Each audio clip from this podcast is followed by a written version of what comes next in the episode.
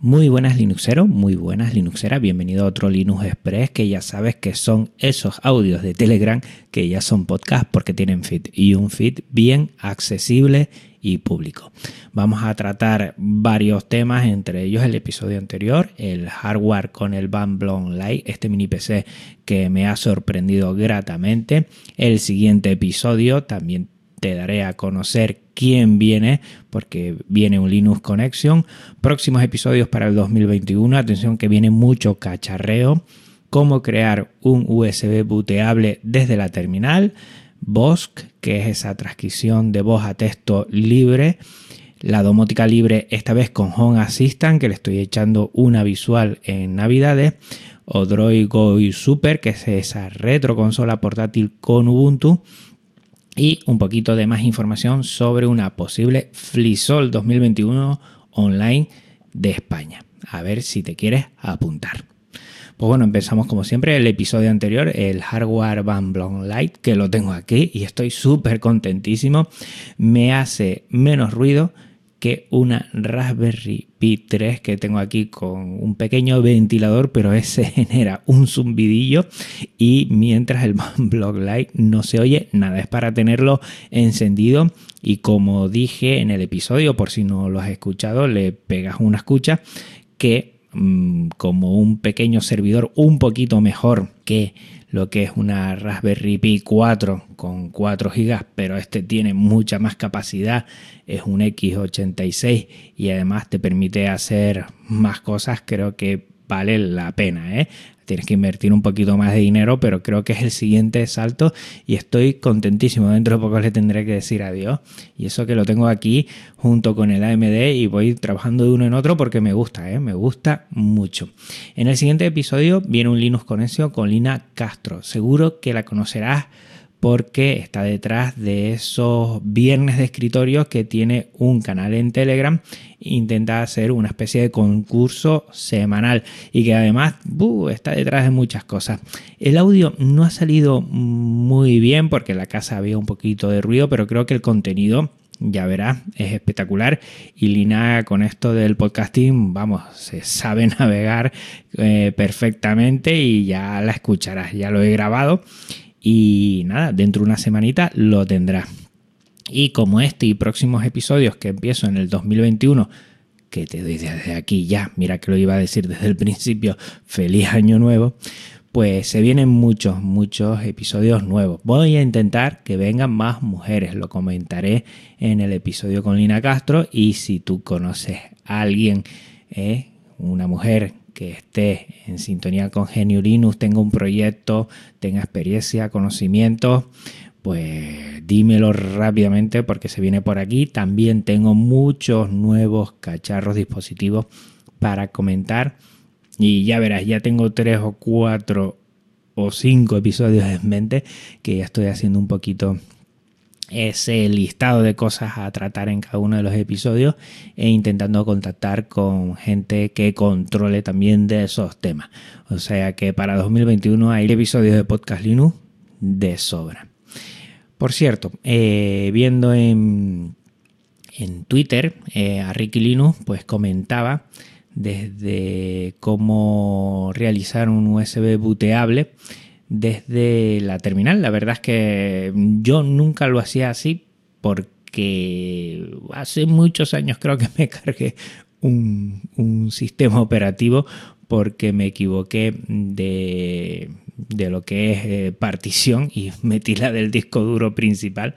Pero creo que ya lo tengo un poquito claro y, y la verdad ahí te dejo en la nota del programa el Twitter que hizo Ricky Linux y mm, yo le contesté porque se puede hacer con DD y que salga un poquito mejor. Siempre primero mmm, cerciórate bien de qué unidad y qué particiones vas a tocar, no seas como yo hace unos años, y a partir de ahí eh, lo puedes hacer desde la terminal y no tener que estar descargándote ninguna aplicación que son un poquito más pesadas, que son un poquito más complicadas para grabar imágenes en tus pendrive.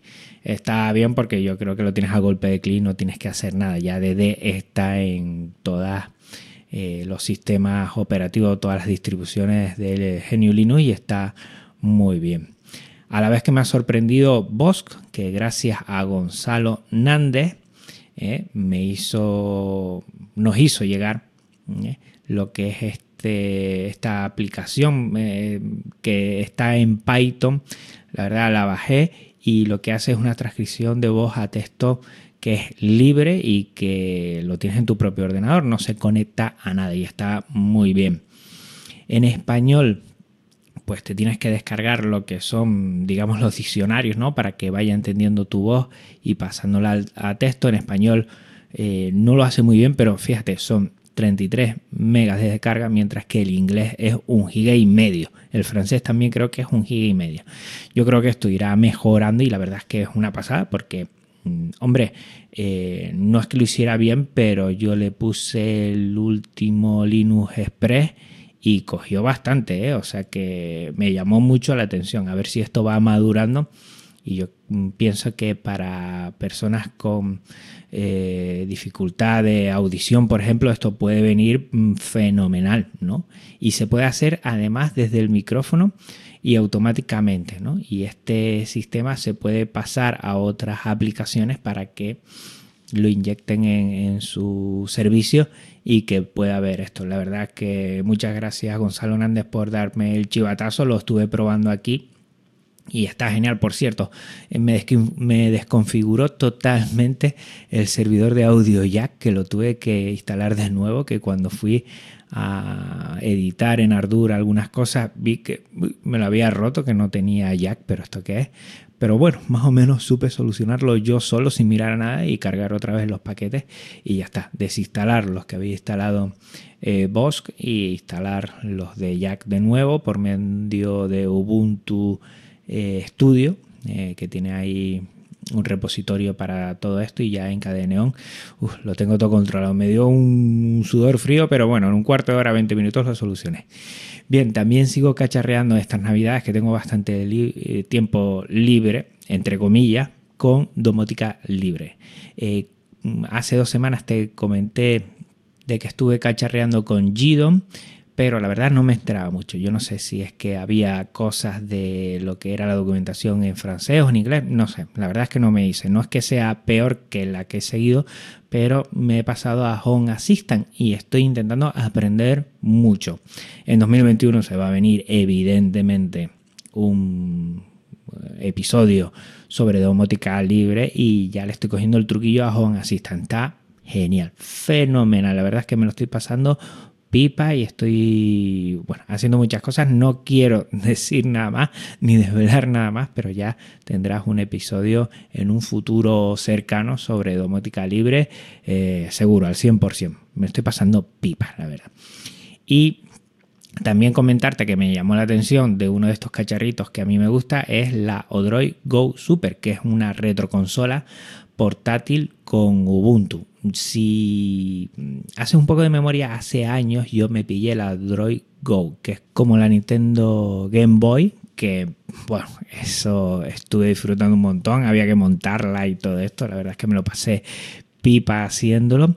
Y que ahora sacan esta que lo interesante es que ya tiene Ubuntu. A ver si ahí también se le puede hacer unas cositas. Te dejo en la nota del programa lo que es eh, todo lo que por ahora ¿eh? Odroid ha desvelado y parece que para este enero de 2021 lo va a dar más a conocer, a vender y poner más características porque por ahora no han desvelado mucha cosa. Es muy, muy interesante que haya una retroconsola portátil ya con un sistema operativo GNU Linux que sea ya como Ubuntu. Hay otras que tienen otros sistemas que también lo hemos comentado por aquí con Linux, con software libre, pero me llama mucho la atención que ya pongan Ubuntu, a ver qué puede mover, qué no puede mover y si esto se va moviendo siempre es interesante para que más gente conozca el software libre.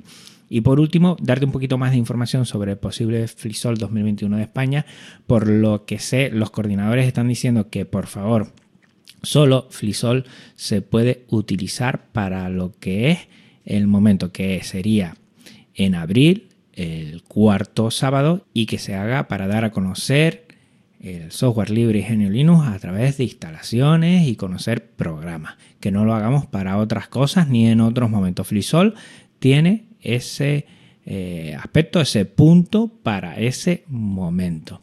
Se está barajando la posibilidad, que yo creo que va a caer sí o sí, que sea online sí o sí, porque por lo que tenemos visto de aquí a cuatro meses, no creo que cambie significativamente el tema de, eh, bueno, de distancia social, de no poder reunirse más de X personas, de no hacerlo dentro de lugares cerrados, o sea que yo creo que esto eh, sí o sí va a ser esa forma.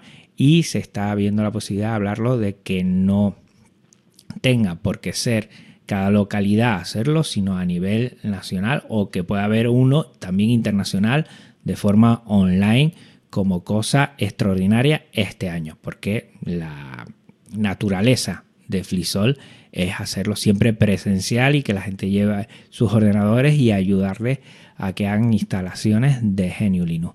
En ese sentido, pues bueno, pues yo sigo moviendo hilos, lo tengo parado, pero ahora quiero darle otro movimiento para ver la gente lo que piensa y lo que no piensa, siempre respetando en España que aquellas mm, zonas locales que quieren hacerlo y quieran seguir haciéndolo, pues se respetará. Pero vamos a ver si desde la coordinación internacional nos comentan la posibilidad de hacerlo de alguna otra forma, de qué fechas y de qué no fechas, y siempre hablando entre todos, pues nos pondremos de acuerdo para hacerlo lo mejor posible, siempre respetando todas las localidades que quieran hacerlo individualmente en España, si así lo ven oportuno.